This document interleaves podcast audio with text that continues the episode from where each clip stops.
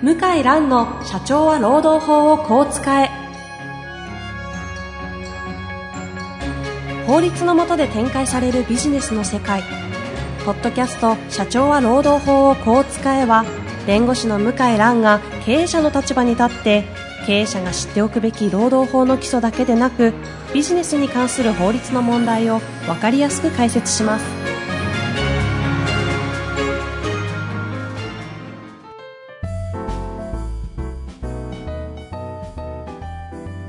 こんにちは、遠藤和樹です。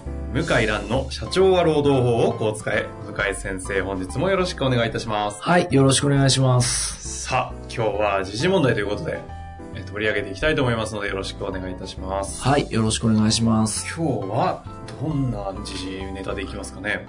松井和代さんって知ってますか？いや、今、あの、世の中を賑わせている、いらっしゃる、最近ね、ちょっと、おとなしめかな。おとなしめ。でもね、一時期、あの、旦那さん、不倫、不倫じゃない、あの、離婚騒動ですか？離婚騒動でね。ありましたよね。はい松井さんってあの、もともとあの、情報番組じゃない、あの、なんていうんですか、えーと、通販みたいなので、ネット、えテレビショッピング？うん。的なやつに出て、あ、まそう。松井棒とか、はい。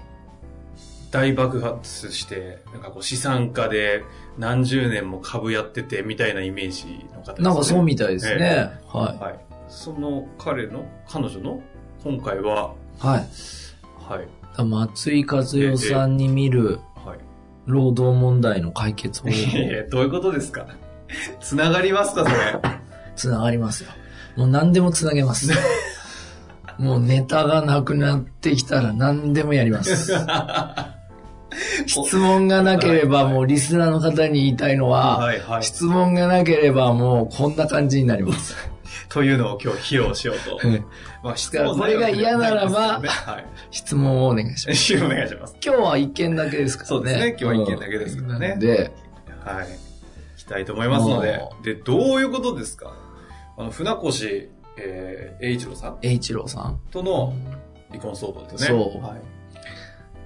まあ本当のところはね、わからないんですけどうん、やっぱりちょっと、今はもう SNS とかインターネットでダイレクトに自分の意見届けられるじゃないうんですか。え簡単ですよね。まあこれなんかもそうですよねね。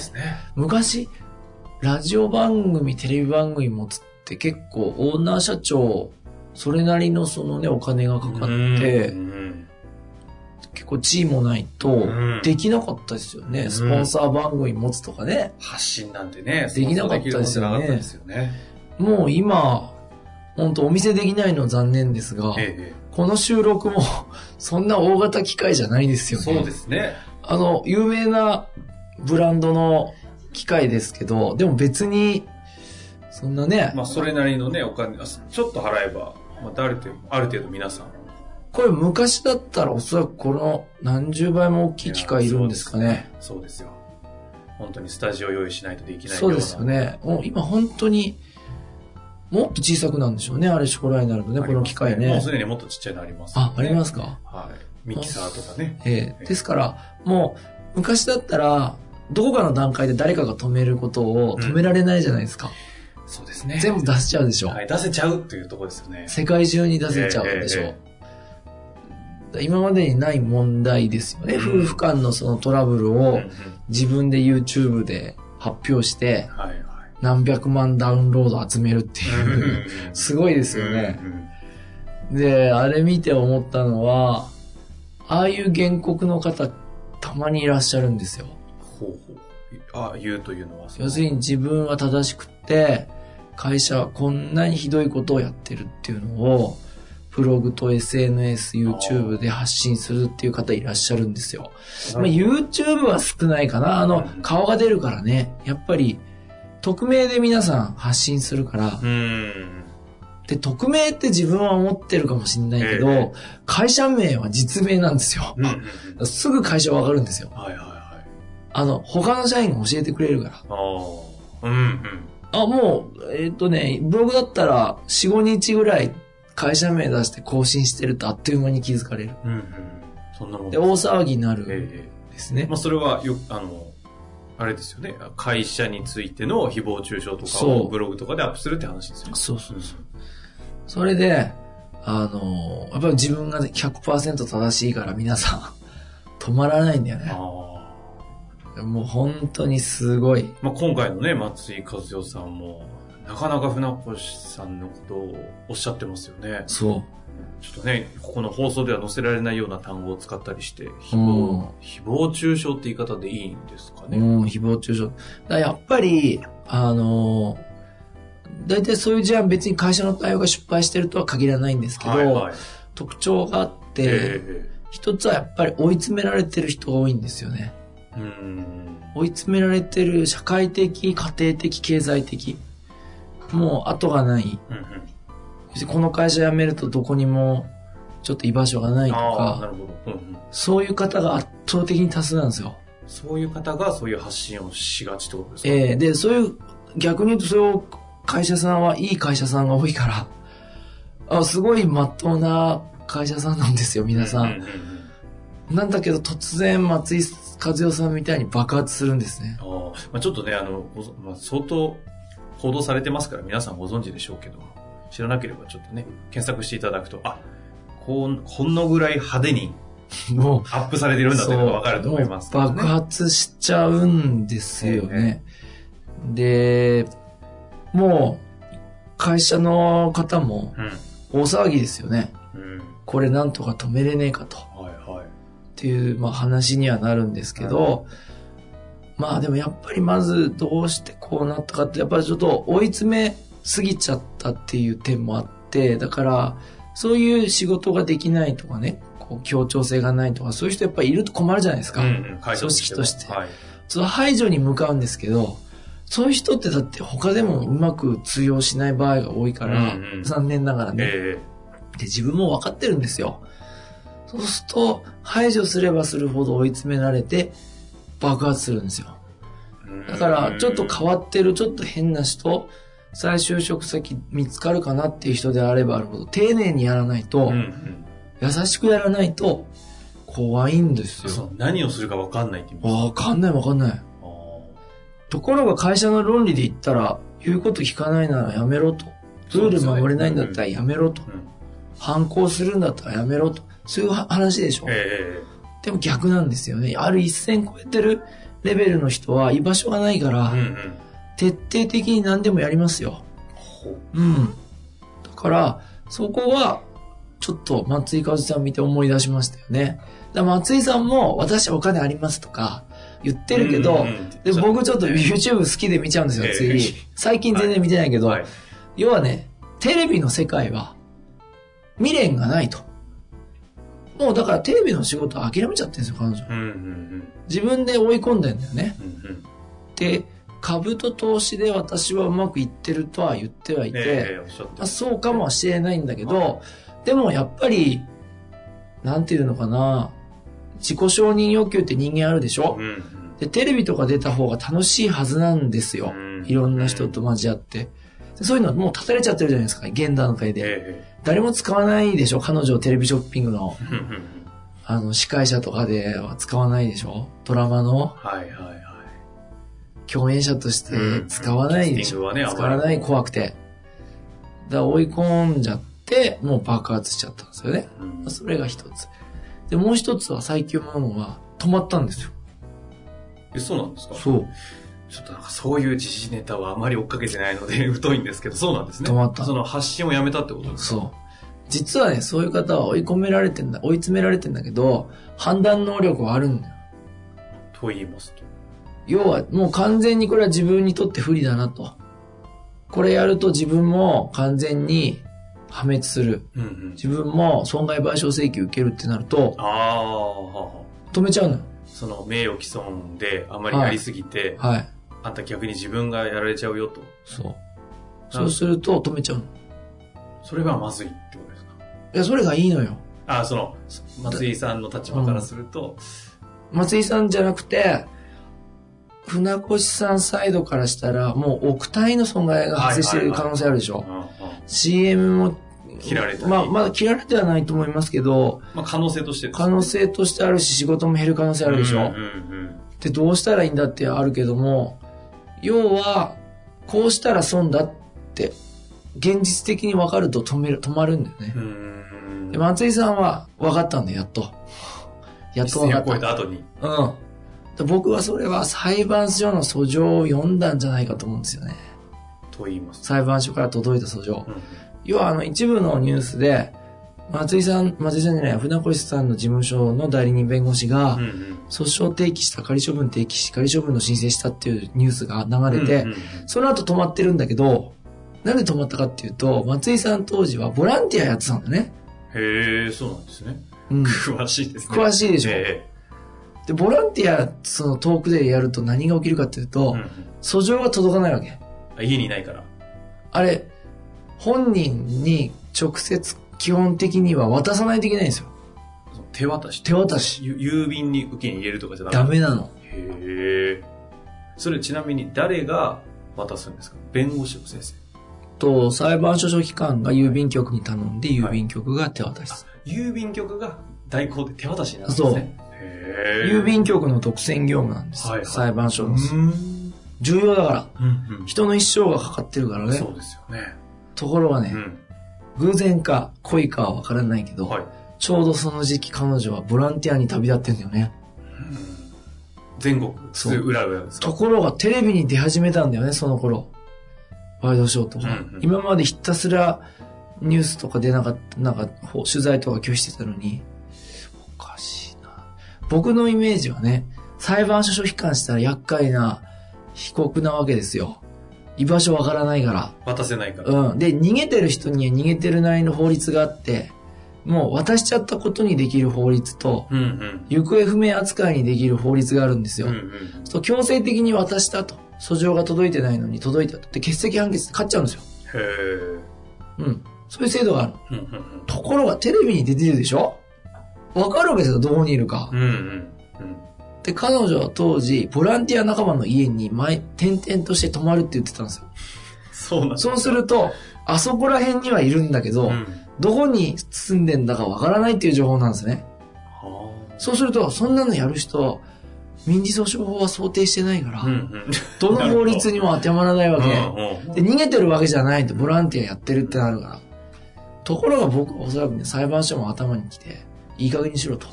なったと思うんですよ。うんうんそれで、あくまで推測ですが。あくまでねということですね。それで、訴状取りに帰ったんだよ、確か。ええへえ、あ、そうなんですか。うん、今から1ヶ月前か3週間前か4週間前か忘れちゃったけど。うんで、内容を把握して、で、仮処分なんかは、申立書が送達されると、速やかに裁判所との面談期日、新人期日入れるんですよ。新人期日って言うんですけど。新人期日。はい。初めての面談の日ってそうそうそうことですか。一週間ぐらい、もう、すぐ決めちゃうの。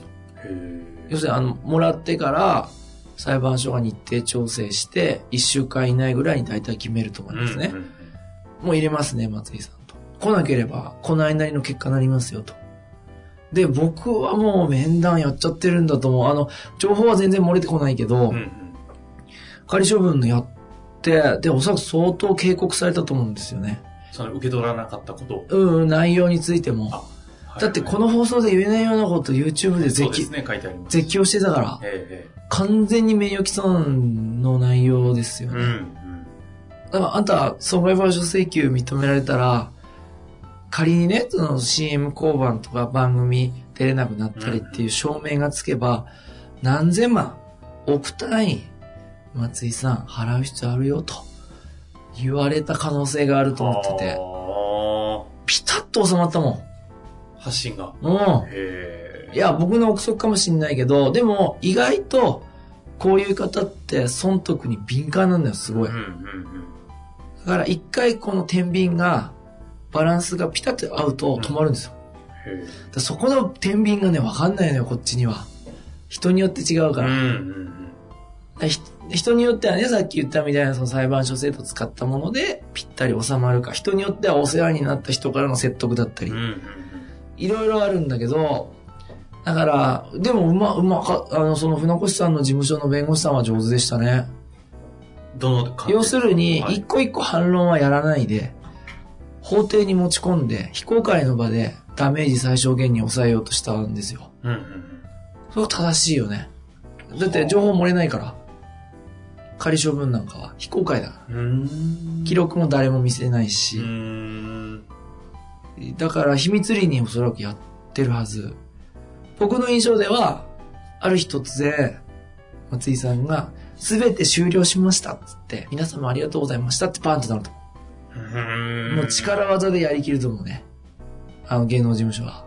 という感じで、上手だなと思いました。船越さん事務所。これ労働問題と似てますよ。だって労働問題もな、離婚みたいなもんでしょ？その退職問題なんか。は別れる別れないなんだから男女関係が雇用関係に変わっただけみたいなもんでしょ？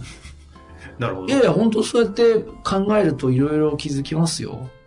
それで言うと、今の話を教訓に考えていくとどうなっていくんですか？労働問題もある。まず追い詰めないことね。そうですね。大前提はそこでしたね。うるさい、ルール守れない、気に食わない、いろんな人いる。でもそれは会社の論理であって、相手側からしたらもう居場所ここしかない。うん追い詰めると急須猫を噛むですようん。。うんうん北朝鮮もそうでしょ。同じだと思いますよね。だから追い詰めすぎない。うまくバランスを取ると。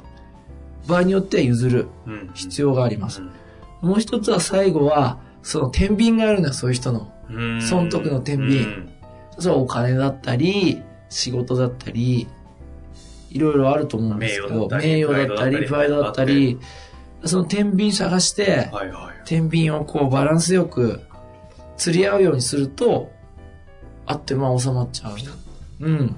逆に言うと、うまく、その、ちょっと変に暴れてるんであれば、まあ暴れてしまったのであれば、あまりそこに対してアクションをせずに、ほったらかしとくぐらいの。ほったらかしては、まあその、まあモニタリング、モニタリングっていうか、もう当然ね、嫌でも情報は入ってくるから、まあどのタイミングで、ただ明らかにもう向こう側の訴えがそれを違う次元で訴えられますよぐらいやるところまで静観してそうそうそう。っていうのも一つの手ではある感情的にね、いちいち反論するとは非常にまずいやり方なんですよ。より炎上するから。で我慢したでしょ、うんあの、船越さんサイドが。はいあれはすごく賢い。はあでそれまでは動かないもう一気に炎上するから。あえてそこまで。要するにそうやって我慢するっていうのが大事なんですね。そう、例えば船越さんが反論するでしょ、はい。そこにまた賛成と反対が必ず出るでしょ、うんまたそこから炎上が始まるんですよ。うんうんらすごく賢いなと思って。で、我慢に我慢重ねて、やって、証拠状態持ち込んだったら、まあ本当大したもんだはと思いますね。どこ、どこの法律事務所がやってるかわからないけど、あうんうんもしこれが法律事務所の指導で全部やってんだったら大したもんです。素晴らしいです。優秀な優秀だと思いますね。えーええそういう風に見るんですねあのはい騒動ははい。ただ詳しいですね詳しいでしょ芸能レポーターかっていうぐらい詳しかったですねいや、僕本当に衝撃受けたあの YouTube 見て。ああ。追ったんですね。ちょっとね、初回の YouTube は本当衝撃受けて、もう笑い転げて、そんな、ちょっと後で。もう笑っ、ちょっと松井さん申し訳ないけど、ちょっと面白動画にしか、うーん。だもう松井さんしか娯楽がなくなっちゃった一時期。あ、向井先生にとっての。もう松井さん今日は、今日の松井和代みたいな感じで。追ってたんですね。うその結果、こん。こだって僕の僕日本に来ると YouTube なんかほとんど見ないんですけど、あ中国来るとつい見ちゃっー毎て、回ね、YouTube ネタ持ってきますそうもんね。、YouTube 見るとはい自分の好きな履歴を分析して、Google がうんうん。好きな動画一番上に持ってまた松井さんの最新動画。おはようみたいな感じで松井さんだと喜んで押しちゃうわけですね。押しちゃうんですよ。えーそしたら、ある時パタッと止まって何事かと。そう。それを解析したらこういう話だったということですね。うん、と思いますね。う。ん。まあ、真意はわかりませんが、うまくね、その、いろいろその、起こした何かこう暴れた方とかいう時にどういうふうに対処するかみたいなお話のね、教訓もありましたし、はい。ぜひね、ちょっと面白い角度でした。ではありましたが、活かしていただいてね、はい参。考にしていただけたらなとはい。思っております。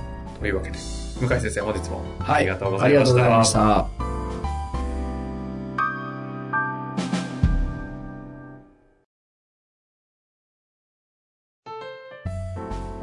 本日の番組はいかがでしたか？番組では向井蘭への質問を受け付けております。ウェブ検索で向井ロームネットと入力し、検索結果に出てくるオフィシャルウェブサイトにアクセス。